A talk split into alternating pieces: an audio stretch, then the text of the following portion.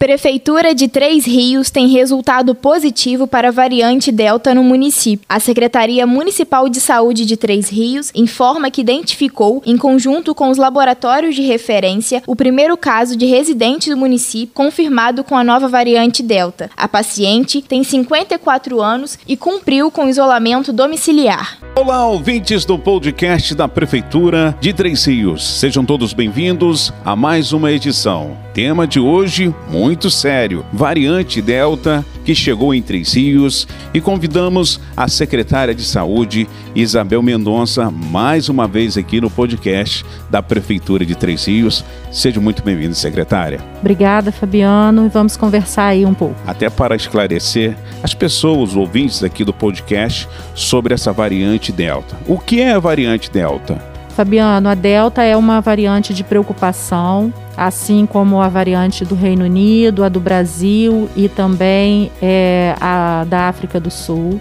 São quatro variantes hoje denominadas pela Organização Mundial de Saúde como variante de preocupação. O que, que é isso?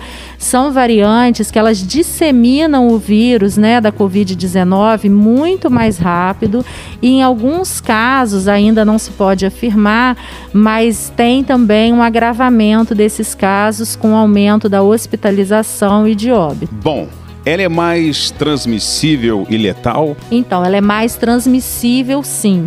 Agora, em relação à letalidade, ainda não se pode afirmar se ela é mais letal do que as outras, mas sendo uma variante de preocupação, é, pelo fato dela é, transmitir muito mais rápido, mais pessoas ficam contaminadas e dependendo da condição de saúde, né, de comorbidade, uma doença pré-existente, esse paciente acaba agravando, necessitando de hospitalização, muitas vezes até em leito de CTI. Bom, tem muitas pessoas falando que já tomaram a vacina. As vacinas são efetivas? É, os estudos que foram feitos mostram que quando completa o esquema vacinal, a resposta do indivíduo, mesmo contaminado com a Delta, ela é bem melhor. Então é necessário ter as duas doses da vacina para Coronavac, AstraZeneca e Pfizer, que são os imunizantes aqui disponíveis no nosso município, e uma dose que é dose única da Janssen. Bom, vamos ter que aumentar aí o número de cobertura vacinal, como por exemplo, mais uma dose da vacina. Como é que seria isso?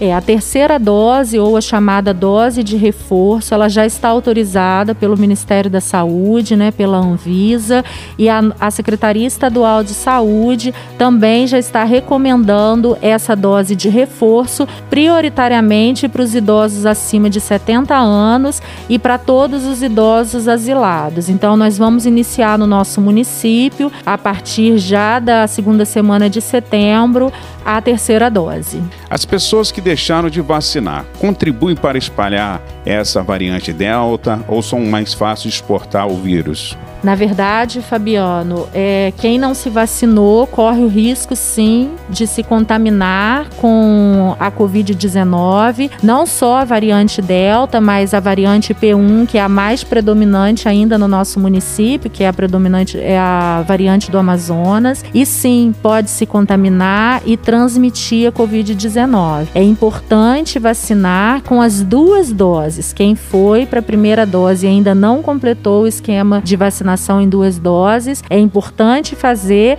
e daqui a pouco nós vamos estar falando da terceira dose, né? Que é importante também a gente completar aí com essa dose de reforço. Como estão aí os números e o percentual de vacinados com a segunda dose em Três Rios? Nós estamos tendo uma adesão muito boa da segunda dose, acima de 97%. Mesmo com a antecipação da AstraZeneca, nós é, observamos a população retornando às unidades de saúde saúde para completar o seu esquema de vacinação. Então, parabenizar a nossa população pela boa adesão à vacina contra a Covid na primeira e na segunda dose e esperamos que na terceira dose também essa adesão se mantenha. Bom, é possível distinguir uma gripe de infecção pela variante Delta apenas pelos sintomas? Não, não é possível. Por isso que é recomendado que toda pessoa com sintomas respiratórios, com sintomas gripais, vá ao centro de triagem para que passe por uma avaliação médica.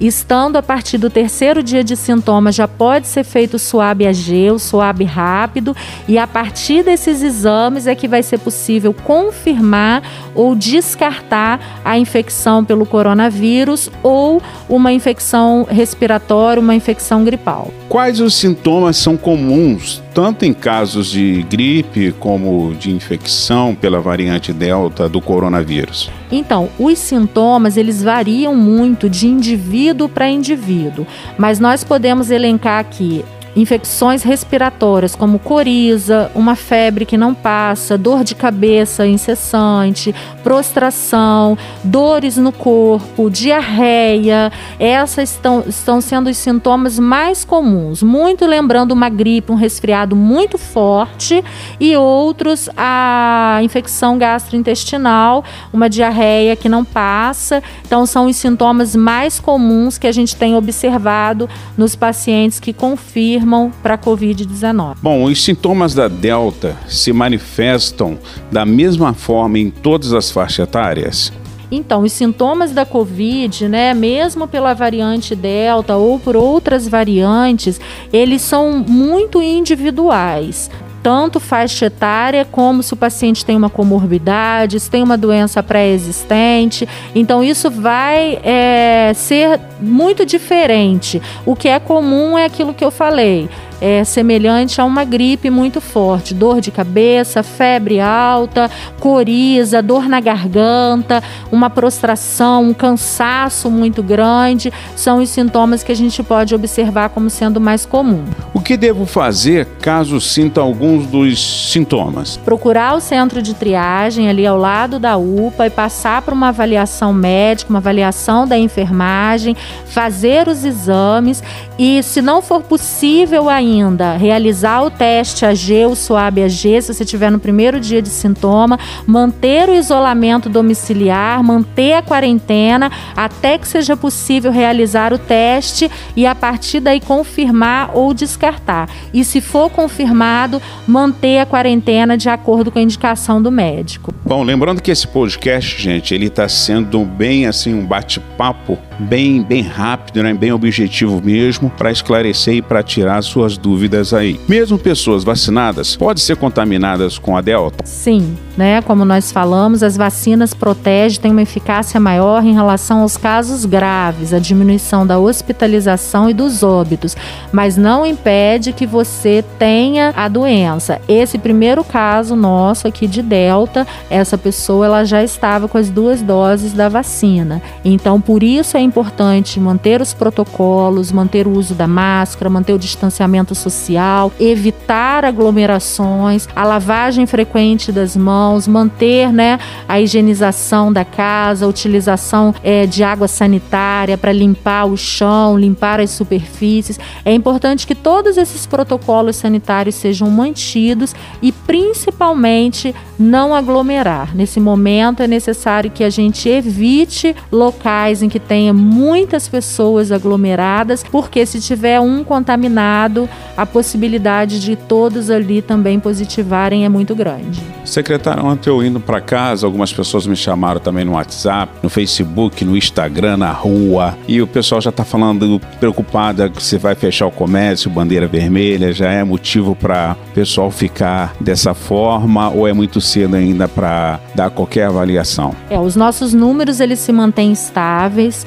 A gente está com uma ocupação no CTI de 50% durante todo o mês de agosto agosto, ocupação das enfermarias abaixo de 30%, o número de óbitos também se manteve estável, né? Houve uma queda no número de óbitos em relação ao maior pico que a gente teve, que foi nos meses de abril e maio. Então, com isso, o município ainda se mantém em bandeira laranja na avaliação dos indicadores epidemiológicos da capacidade do serviço de saúde responder, principalmente a disponibilidade dos leitos. Nós vamos manter a bandeira amarela e o que será feito é um reforço na equipe de fiscalização, uma equipe de orientação que vai estar fazendo diligências nos bairros, né, como Cantagalo, Triângulo, Vila Isabel, centro da cidade, Monte Castelo, aonde nós temos o maior número de casos positivos no município.